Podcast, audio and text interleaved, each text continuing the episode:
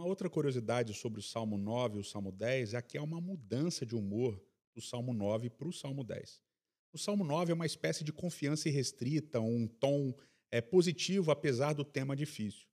Mas no Salmo 10 tem essa mudança para um aspecto mais negativo. Parece que Deus não está ouvindo, parece que Deus abandonou. E a gente pode ler isso nos primeiros versos. Salmo 10, a partir do verso 1, a gente lê assim: Senhor, por que estás tão longe? Por que te escondes no tempo de angústia?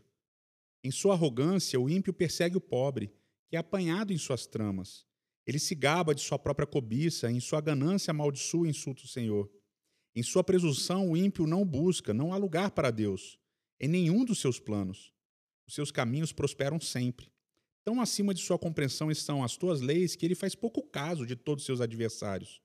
Pensando comigo mesmo, consigo mesmo, nada me abalará, desgraça alguma me atingirá, nem a mim nem aos meus descendentes. Na boca do ímpio está cheia, a boca do ímpio está cheia de maldições, mentiras e ameaças, violência e maldade estão em sua língua. Fica espreita perto dos povoados e emboscadas mata os inocentes, procurando as escondidas as suas vítimas. Fica espreito como um leão escondido. Apanha o necessitado, apanha o necessitado e o arrasta para a sua rede. Agachado, ele fica na tocaia e as suas vítimas caem em seu poder. Pensa consigo mesmo: Deus se esqueceu, escondeu o rosto e nunca verá isso. O salmista aqui está indignado porque parece que Deus, apesar de se lembrar, como ele escreveu no, no Salmo 9, parece que ele se esqueceu porque o ímpio continua agindo da mesma maneira. E quem são os ímpios? Claramente no Salmo 10, são aqueles que perseguem os pobres, são aqueles que perseguem os necessitados, são aqueles que oprimem as pessoas vulneráveis e invisibilizadas. Esses são os ímpios.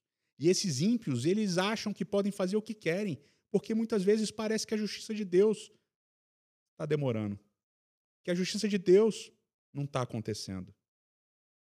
Essa é uma parte muito difícil da dinâmica que a gente vive. E o salmista lembra a gente essa opressão, essa violência contra o pobre, contra o necessitado, contra os vulneráveis, ela vai continuar acontecendo. E muitas vezes ela vai acontecer o tempo todo.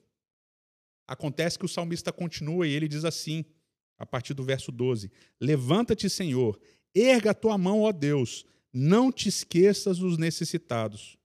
Porque o ímpio te insulta, insulta Deus, dizendo no seu íntimo: De nada me pedirás contas mas tu enxergas o sofrimento e a dor, observa-os para tomá-los em tuas mãos.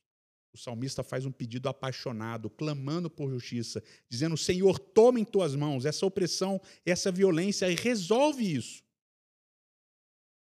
O salmista basicamente nos lembra que se a gente não está clamando por justiça, se a gente não está clamando pelo fim da violência e da opressão contra o pobre, contra o necessitado, contra o vulnerável, contra o invisibilizado, é porque talvez nós sejamos os ímpios que estão perseguindo e oprimindo.